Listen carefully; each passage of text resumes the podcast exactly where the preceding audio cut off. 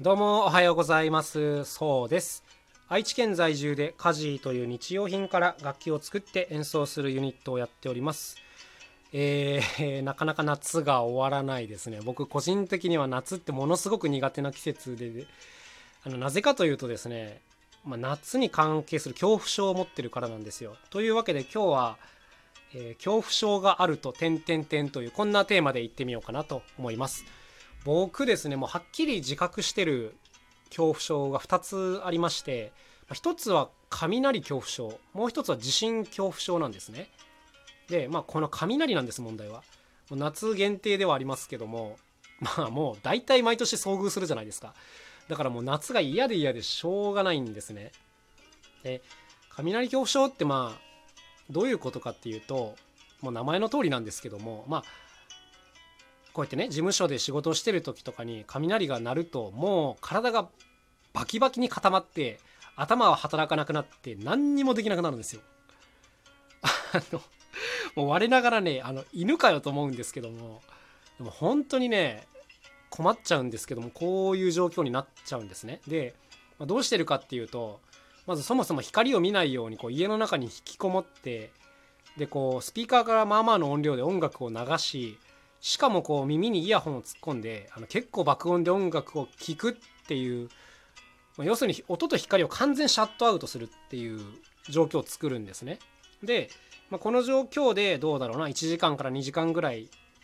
耐え忍ぶと。でそうするとまあ大体雷っていうのはもう遠ざかってるので 終わりというこんな感じなんですけどももう本当にね雷鳴るたびにこんなことを繰り返してるんですよ。あの我ながら本当にアホらしいと思ってるんですけどもでも怖くてしょうがないんですよね。うんなんかこれね家の中にいられる状況ならまだマシなんですけど問題は外にいる時なんですよ。例えばね子供迎えに行かなきゃいけないとか仕事で外にいなきゃいけないとかっていう状況でもう雷に遭遇すると本当に最悪でもう何て言うんですかね僕なんかずっと足元見てますね。空の光を見ないためにずっと下向いてこう耳を両手で塞いでてあのそんな状況なんです。もうこれが雷恐怖症の実態なんですよ。で子供の頃からずっとこうで大人になればね治るのかなと思ってたんですけど治らないですね。いつまでたっても治らないです。であの一時ですね東京にいた時に屋外で山の中でのライブがあってその日にこう嵐に遭遇したことがあってですね。で最初はもうこの屋根のない野外ステージだったんですけども途中で雨降り出しちゃってああこれは無理だとなってこうテントの下にとりあえず楽器とか PA を移動させようみたいなことがあったんですけどももう僕なんかその時パニックになってるわけですからあの一人でガタガタガタガタこうテントの下で震えてるわけですよ耳塞いで。で他の方から「おめえは使えねえな」みたいにこう怒られてあの すいませんでも勘弁してくださいみたいな感じであのひたすら耐えてたような記憶がありますけども、まあ、そのぐらいこう使えない人間になるという感じなんですよ。で僕特にこう雷恐怖症の中でも音がダメであの光ってるだけで音しないんならまだマシなんですけどももう音がするだけでこう固まっちゃうので何て言うんですかね遠くの方で鳴っててもダメなんですよ。はい、あのどうもねあの突然来る感じと、あのー、嫌な感じの重低音というかあれが多分ダメなんですね。で雷だけじゃなくてあの打ち上げ花火もダメなんですよ僕。空に上がるドーンっていう花火のあの低音が本当にダメでなんか生理的にこう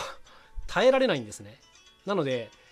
花火をどうしても見なきゃいけない時っていうのはあの耳栓とかあの思いっきり耳をこう両手で塞いで見てるというこんな感じなんです。これも子供の頃からほんと治んないです。だから打ち上げ花火ってすごく苦手であんまりこうお祭りとか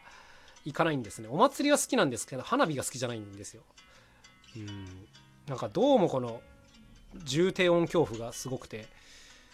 和太鼓の大太鼓とかもあまりに大きな太鼓だとちょっと嫌だなと思う音域とかがありますね。まあ大太鼓とかはねこうリズムがあるじゃないですか。でああいう音楽になってたら全然まだいいんですけど突然来るドカーンみたいなやつがもう本当にダメ。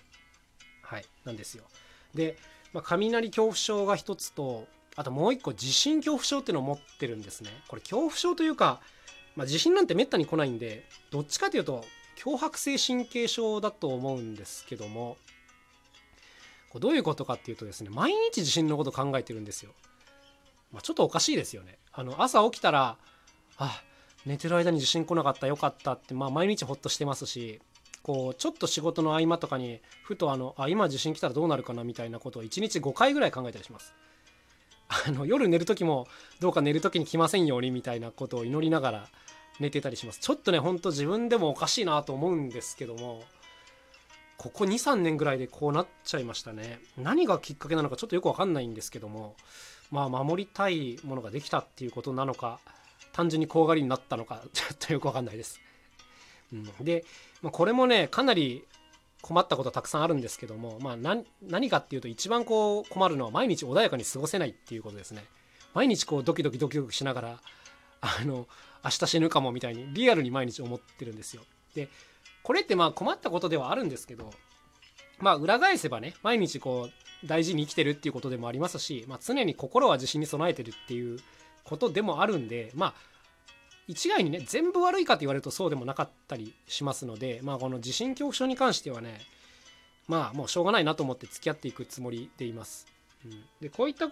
いわゆる恐怖症ってまあ治療法とかも多分ゼロではなくて僕も一時期調べたんですけども、まあ、例えば逆療法と呼ばれる例えばね雷がダメだったらもう無理やりもう雷バンバンになってる中に放り出すとかそういう治療の仕方っていうのもあるみたいなんですけどちょっと僕はそこまでの勇気が出ないですね。なかなか出ないです。あのその状況を想像しただけでこうちょっとブルッときます、うん、でまあ自分の話はまあこのぐらいなんですけどやっぱりこう何らかの恐怖症を持ってる方って周りにねちらほらいらっしゃいますよね。僕自分の父親が高所恐怖症だったんですよ。うん。でそんなね重度の恐怖症ではなかったんですけどもやっぱりこう何て言うんですか？あの例えば遊園地とか行って観覧車とかダメとかまあまあまあベタなやつです。ビルの屋上でこう手すりまで行けないみたいな、うん、まあねこれはね気持ちは分かりますよ。僕もあの恐怖症とまでは言えないけどやっぱ高いところ怖いっていう気持ちは多少あるんでこの辺は分かるんですが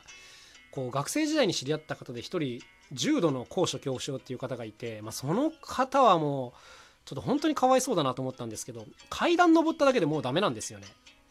あの5階とかじゃないですよ。こう1階から2階に上がっただけでもう怖いっていうんですよね。これぐらいになるとかなりこう日常生活に支障をきたすだろうなと思ってまあ本当に同情しますね。あとはまた別の友達で先端恐怖症っていう子がいてもうその子は本当にこうボールペンとか箸とか向けられるとめちゃくちゃ怒るんですよ。あの向けるなみたいな感じで。いや笑っちゃ本当にダメなんですけども。まあまあ怖い怖いんですよねこれが。これはねちょっと僕分かんないですけど。まあ僕もでも恐怖症持ちだからからかわれたらそりゃいい気はしない、うん、ですね。もう本当